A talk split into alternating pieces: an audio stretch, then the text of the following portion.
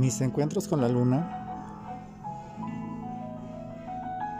en frases y versos, ideas cortas y largas, a veces inconclusas, a veces imaginativas.